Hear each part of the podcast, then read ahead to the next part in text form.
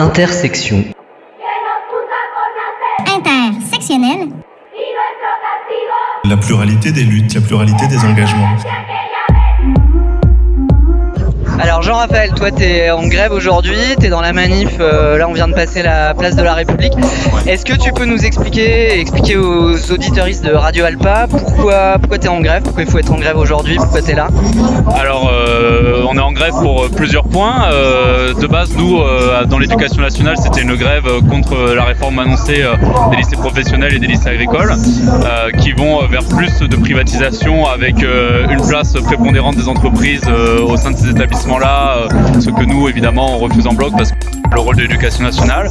Et euh, c'est ajouté le fait euh, des différents mouvements sociaux qui sont en ce moment. Et là, on est là tous et tous pour revendiquer vraiment une amélioration de nos salaires, de nos conditions de travail et de manière interprofessionnelle et syndicale, une hausse du pouvoir d'achat de l'autre côté, du côté de la domination et du côté du pouvoir, euh, eux, ils n'hésitent pas à, mettre les gens euh, dans la misère, à, euh, opprimer les gens, à vraiment faire en sorte qu'on soit dans une forme évidemment de, lutte des classes. Et de ce côté-là, bien sûr qu'il faut le faire, il faut croire à la grève générale, il faut que toutes et tous, peu importe notre, notre niveau de, métier, d'ailleurs les chômeurs aussi, etc., on a besoin d'une convergence des luttes vraiment très très fort et, et en plus de tout ça, euh, que ça passe par euh, la force pour qu'on ait euh, vraiment nos revendications qui aillent au bout. Tous ensemble, tous ensemble quoi. Ouais, complètement, complètement. Ok, super. Merci.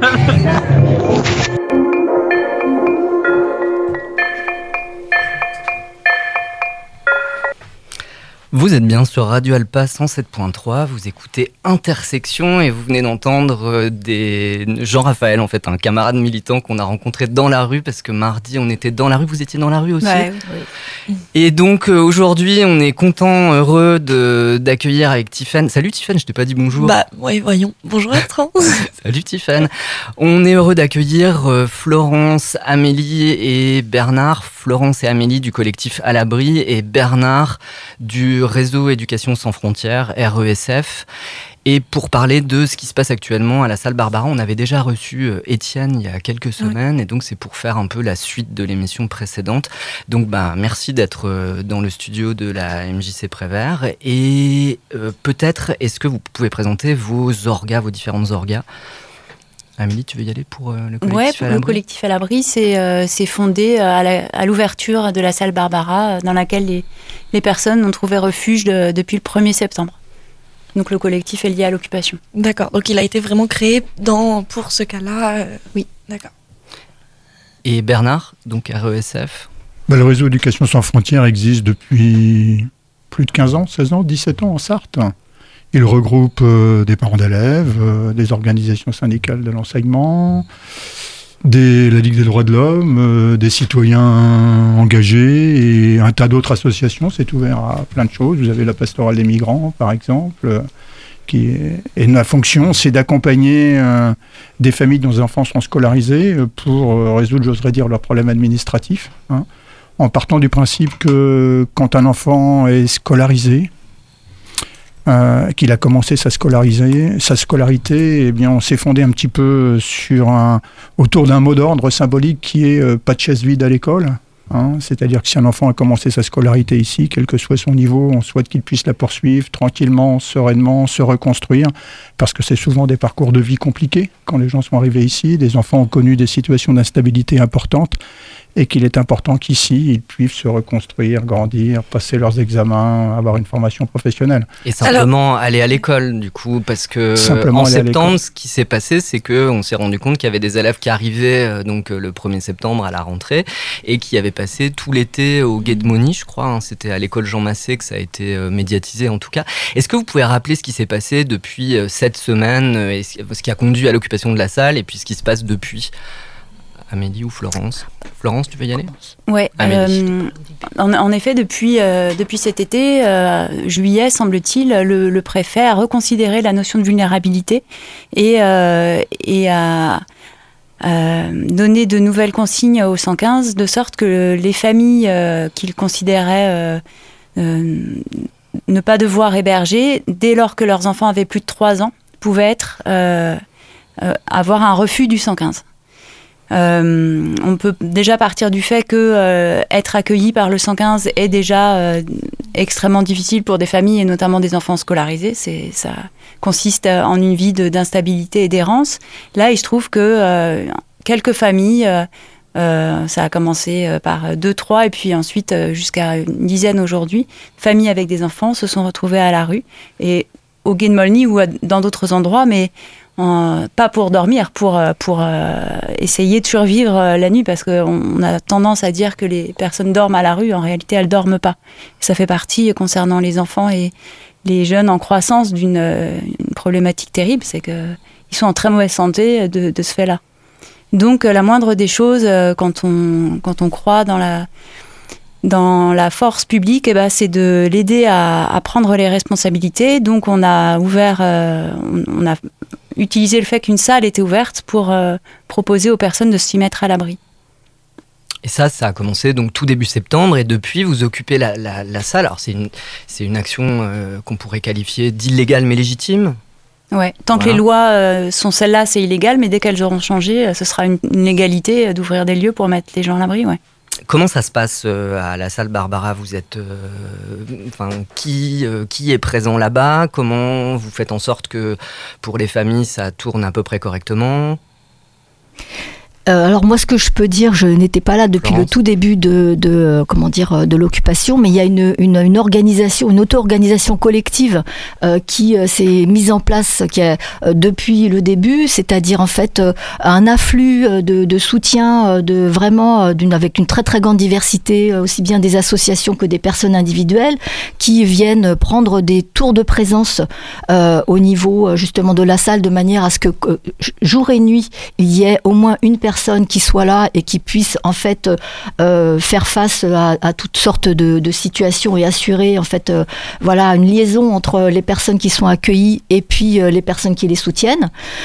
donc il y a très régulièrement aussi des, des moments d'âgés dans lesquels justement tout le monde se réunit, aussi bien les soutiens que les personnes qui sont qui sont accueillies pour partager et résoudre ensemble tous les problèmes quotidiens qui se présentent, qui sont de l'ordre de la vie quotidienne, de, euh, de, de, la gestion de cette promiscuité imposée qui est très complexe, très éprouvante pour les personnes euh, euh, qui, sont, qui sont sur place.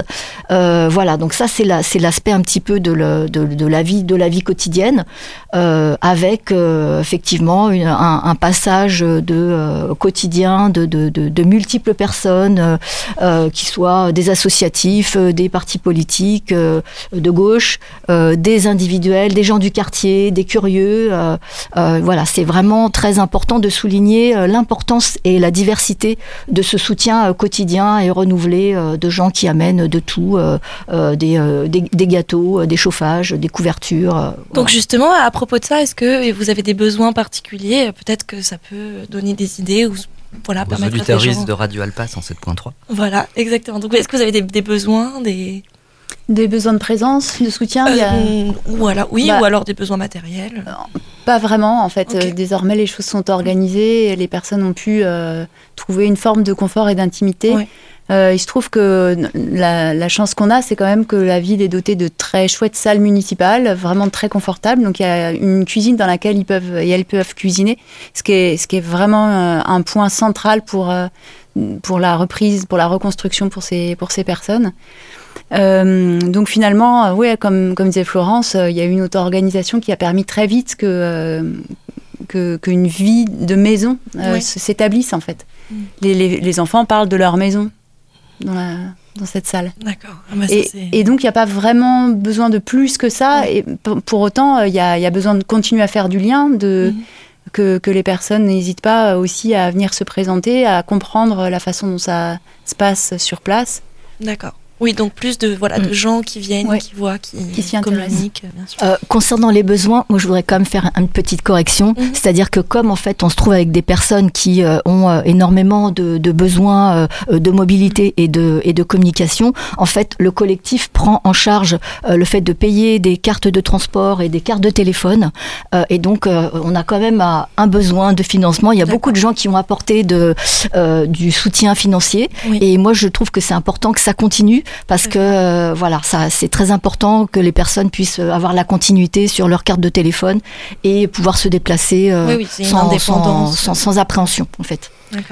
Alors, on va faire une pause dans l'entretien parce que c'est le temps de, de, la chronique de Tiffen. Et donc, juste après, on verra où on en est à la salle Barbara et quelles sont les perspectives. Lâchez-la, votre virilité, vous serez bien plus heureux hmm. dans un monde d'égalité. Euh, hier, euh, je suis allée au cinéma. Je suis allée au cinéma voir Sans filtre. C'est vraiment un film que j'ai vraiment trouvé super chouette. Mais passons parce que c'est pas du tout le sujet. Le sujet, c'est que je suis allée au cinéma toute seule, c'est tout. Alors, bon, partez pas, hein, je promets que c'est un peu d'intérêt comme sujet. Alors, il est 22h, je sors de la salle des cinéastes, je suis place des comptes du Maine. Il fait pas froid, mais il y a du vent. Un vent qui soulève ma robe, que je suis donc obligée de retenir. Retenir. Je suis observée. Un dimanche soir à cette heure-là, les gens présents, ce sont des hommes, des hommes qui jouissent du privilège masculin d'user de l'espace public, comme dans un espace où l'on s'arrête, où l'on est, alors que moi, à ce moment-là, comme à tous les autres moments d'ailleurs, l'espace public, c'est un, couloir, un endroit où on passe. Il y a peu de gens dans la rue, euh, alors je veux pas d'ennui, donc je sors ma panoplie pour marcher droit devant déterminé. Je mets mon casque sur mes oreilles, je tiens ma robe, j'allume une clope. Bon, alors tout ça, c'est un peu technique en, termes de gestuel. Je fais tomber trois fois mon gilet par terre. Mais bon, ça y est, je suis opérationnelle. Je vous ai dit que que j'allumais une clope. En fait, j'ai pas trop envie de fumer, mais je le fais quand même parce que cette étincelle, elle me donne, euh, elle me donne une force et elle impose une distance. Je rentre chez moi, euh, bah, sans encombre, je suis passée, tout va bien. Décidément, cette chronique, c'est vraiment une suite de non-sujets. Alors, euh, bon, en fait, il y a bien un sujet. Vous l'aurez compris, c'est l'usage, le ressenti, la maîtrise du corps des femmes dans l'espace public. Euh, alors, Iris Marion Young, c'est une philosophe américaine qui réfléchit à l'usage et au mouvement des corps féminins, euh, notamment dans l'espace public. Camille Foy-de-Vaumétrie, elle utilise les, les travaux de la philosophe et elle explique qu'après la construction sociale du féminin à la puberté, les femmes ne parviennent pas à accorder leurs gestes à leurs intentions. En fait, elles agissent souvent de façon contradictoire, euh, hésitante et indirecte. Elles retiennent et répriment leur capacité mobile. Ah, mais c'est ça. Mais moi, depuis que je suis petite, on me traite de broca. Broca, ça veut dire maladroite en histoire. En plus, je suis gauchère, alors je vous raconte pas. J'ai grandi avec la conviction d'être la maladresse incarnée, d'accumuler des problèmes non diagnostiqués d'oreille interne et de proprioception. Mais en fait, rien de tout ça, je suis juste une fille. On savait, on a projet la catastrophe. Euh, je suis une fille qui vit dans un corps de fille, dans un espace public, pensé et créé par des hommes. Une fille qui sait jamais où se foutre dans une rame de tramway. Les femmes et l'espace public, c'est une relation faite de limites, d'indécision et de frustration. Je vous encourage à observer la place des hommes dans l'espace public. La place sonore, visuelle, corporelle qu'ils prennent, contrairement à nous. Et je parle pas euh, juste de manspreading. C'est flagrant. Cette place fugace des femmes dans l'espace public, elle est tout aussi fugace dans l'espace médiatique. Une étude du Global Media Monitoring Project montre que dans une journée médiatique, c'est 24% euh, de voix de femmes seulement. Alors, euh, les femmes, on les entend pas, on les voit pas, ou vite fait, on les invisibilise. Euh, c'est les noms de rue, c'est les choix d'urbanisme douteux, c'est les pavés dans les centres-villes. Alors, peut-être qu'une solution pour limiter les agressions, les violences de rue, c'est aussi de réapprendre à être dans notre corps, dans l'espace public, à y être légitime et à y être entière. Je vais m'y atteler. En attendant, une mise en perspective qui donne de l'espoir, n'oublions pas de dire qu'en termes d'usage de l'espace public, on est sur une bonne voie. Il reste clairement une marge de protection, de progression, mais les femmes ne sont pas recluses à l'intime et au privé, à la dominicité. En tout cas, elles ne le sont plus. Le partage genré des activités est de plus en plus nuancé. La déconstruction a commencé. Alors on y va, on sort du cinéma, on prend le temps d'être une femme, une ancienne broca, dans un espace public réapproprié et revendiqué.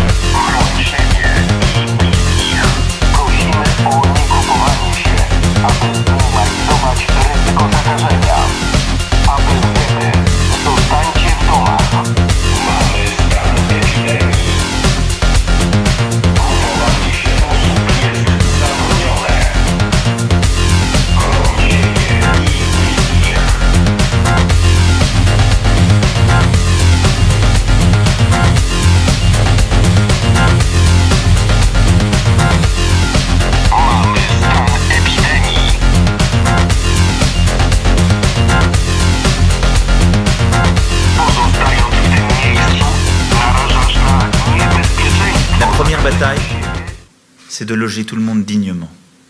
Je ne veux plus, d'ici la fin de l'année, avoir des femmes et des hommes dans les rues, dans les bois ou perdus.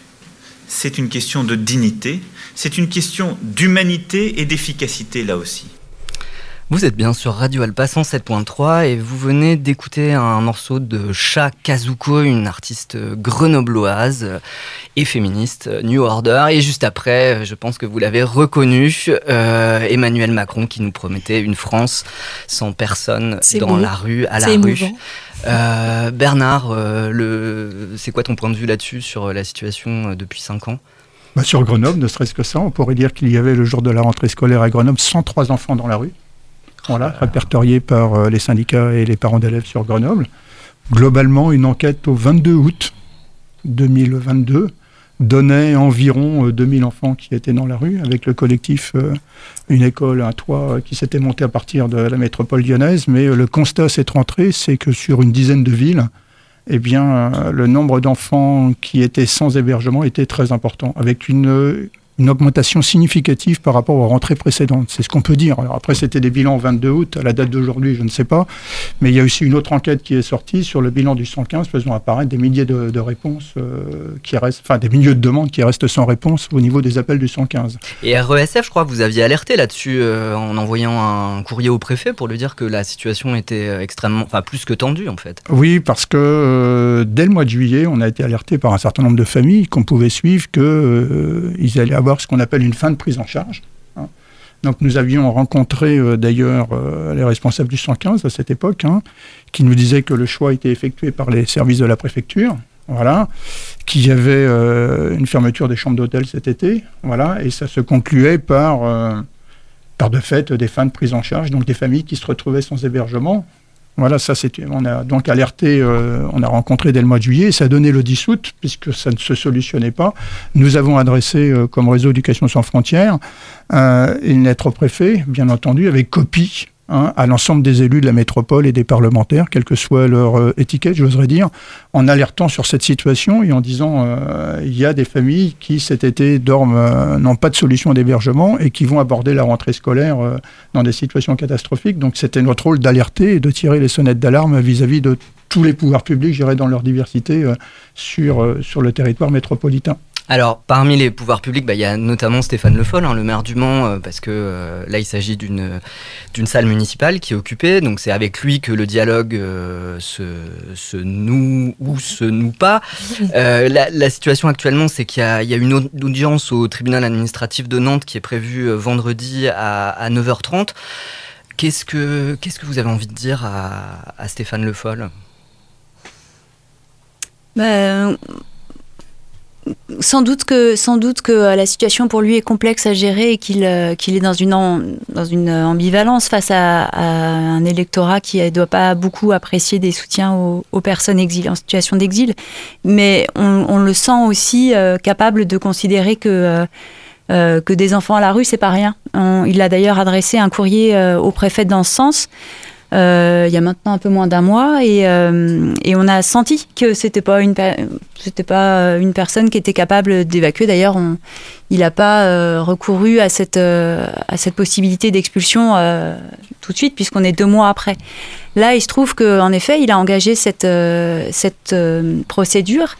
Mais qu'il est, tout à fait aussi possible qu'il ne euh, mettent pas à exécution. C'est-à-dire que même si le juge lui donne raison et qu'en effet, euh, il faut que la, salle redevienne euh, une salle d'activité pour plein d'activités, ouais, bah, est aussi en demande de trouver des solutions. Parce que là, dans, les enjeux, il y a l'échéance de la trêve hivernale, non? De la... bah, bah, ça s'applique pas à une salle qui n'est pas faite pour l'habitation, ça s'appliquerait à un logement qui serait vacant et que des personnes sans droit, sans droit ni titre auraient occupé.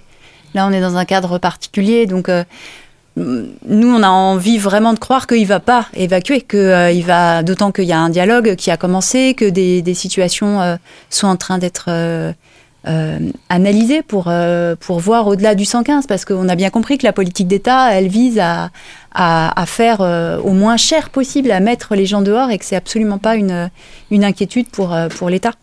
Par contre, pour, pour les collectivités locales, c'est autre chose. Ils les connaissent, les, les gens, ils les voient. Donc, c'est quand même une autre dimension. Parce que ce que Stéphane Le Foll dit, en gros, c'est que, euh, ok, on va s'occuper des familles, mais d'abord vous libérez la salle, et ensuite on discute. Et je crois qu'il y a un peu un, il se renvoie un peu la patate chaude entre l'État et, euh, la mairie, hein, en gros, sur euh, la prise en charge des, personnes. Donc vous, vous avez, là, il y a quelques jours, là, diffusé un communiqué où vous parliez de, où vous disiez que des solutions étaient possibles, mais on n'expulse pas des personnes pour les protéger de la rue. C'était ça un peu votre ligne. Et, si on parle aussi de, vos actions, je crois que vous avez euh, beaucoup de soutien. Hein, euh, il y a une pétition qui a circulé avec plusieurs centaines de, signatures et également des élus, 80 élus qui vous soutiennent, parmi lesquels, je crois, euh, Marietta Caramanli, Élise Le Boucher, donc députée NUPES. Et, plutôt quelques milliers hein, de signataires. Quelques milliers, ah pardon. Ouais. On avait dit plusieurs centaines. On va arriver à 5000 signatures. Mm. Donc c'est énorme ça. Alors ce qu'on peut dire, c'est euh, 5000 signatures. Cette pétition a été prise à l'initiative euh, d'abord de quelques organisations, mais ça s'est beaucoup élargi. C'est-à-dire que je pense que le mouvement syndical, dans sa diversité, euh, le mouvement associatif, euh, para-éducatif, euh, du monde de l'enseignement, tous ceux qui sont attachés à la défense des droits, des mouvements écuméniques, enfin extrêmement divers, je pense que chacun, dans sa fibre euh, totalement humaniste, ne peut pas accepter que le jour de la rentrée scolaire, les copains de ses enfants sur le banc enfin, qui, sont, qui font la rentrée avec leurs enfants disent bah, ce soir, tiens, j'ai pas d'hébergement. Mmh, mmh.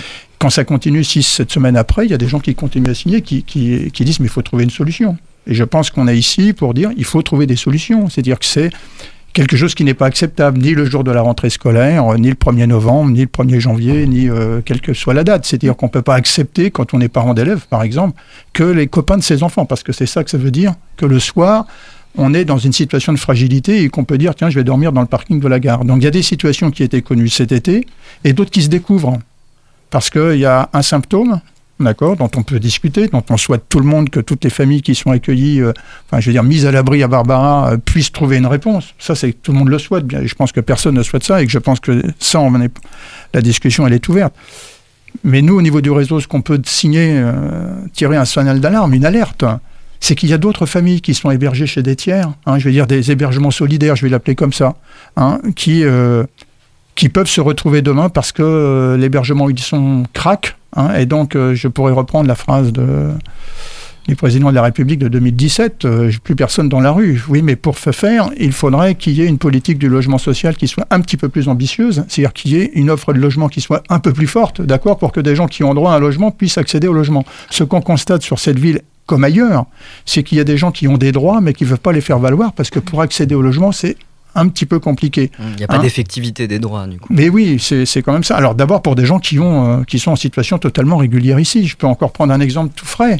Hier, une assistante sociale qui m'appelle en me disant Monsieur Lebrun, euh, voilà, euh, j'ai une famille devant moi, voilà, qui a un titre de séjour maintenant. Vous avez fait les démarches et ainsi de suite. J'ai un dossier de logement, mais ce soir, elle peut se retrouver dans la rue parce que ceux qui l'hébergent ne sont plus d'accord pour le faire.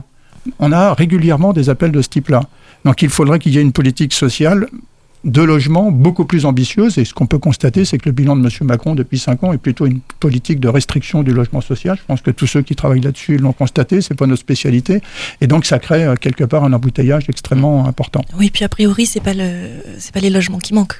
C'est ça. Et surtout, au Mans, c'est vraiment à souligner. On est dans, dans un cadre où on peut euh, sans problème loger tout le monde. Il y a mhm. énormément de logements vides au Mans. Il n'y a pas une pression sur le logement comme dans d'autres villes, comme à Nantes. Et, euh, et en effet, c'est vraiment un choix politique. Il y a une question que je voulais vous poser pour finir, euh, Florence et Amélie. C'est sept semaines d'occupation, euh, sept le chiffre, euh, sept semaines de lutte. Comment, comment vous vivez ça? C'est pas, pas fatigant d'être, bah, d'occuper, de, savoir que c'est quand même illégal, d'être en charge de ces, de ces familles, de gérer la conflictualité aussi avec la mairie? On s'apprête à faire un, goûter euh, en même temps qu'une conférence de presse pour, euh, ah, pour euh, célébrer justement ce que, ce que ça occasionne aussi. C'est une action qui vise aussi à construire une dynamique de solidarité dans cette société dans laquelle on engage plutôt le processus inverse. Il s'agit de nous retrouver et de, et de travailler à vivre ensemble, y compris dans des espaces contraints, avec des moyens insuffisants, etc. C'est finalement aussi des lieux de vie extrêmement enrichissants, inspirants. Voilà ça ressemble vraiment plus à la société à laquelle on aspire. Euh, moi, je dirais que c'est surtout euh, des périodes d'apprentissage accéléré au niveau politique, parce qu'en fait, on est en contact avec la réalité concrète de, des situations d'injustice qui sont infligées à des personnes, et euh, concrète, c'est-à-dire vraiment savoir qu'est-ce que c'est pour une personne d'être obligée d'appeler tous les jours le 115, d'appeler dix fois avant d'avoir vraiment quelqu'un, et de passer la moitié de sa journée à appeler, ne serait-ce que pour avoir une réponse négative, mais simplement parce que si on ne le fait pas, on est sorti des listes, et que donc en fait, c'est voilà, c'est ça, c'est une de vivre ça concrètement à côté des gens, euh, de vivre euh, concrètement ce que c'est que d'être, bah, euh, comment dire, d'avoir, d'être dans cette précarité sur l'hébergement qui n'a pas de continuité parce que c'est une nuit, deux nuits, voire une semaine, mais après il faut quand même sortir avec ses bagages et se retrouver dans la rue, voir ce que ce que représente le, comment dire la montagne que sont les démarches administratives que doivent faire ces personnes qui normalement auraient droit non, non seulement à l'hébergement mais à l'accompagnement qui n'est pas effectué non plus. Donc on doit le faire aussi. Vous n'avez pas eu d'autre choix que d'apprendre. Et... donc c'est un apprentissage accéléré de ce que représente euh, en fait euh, la, politique d'État, de ce qu'inflige la politique d'État euh, à ces personnes.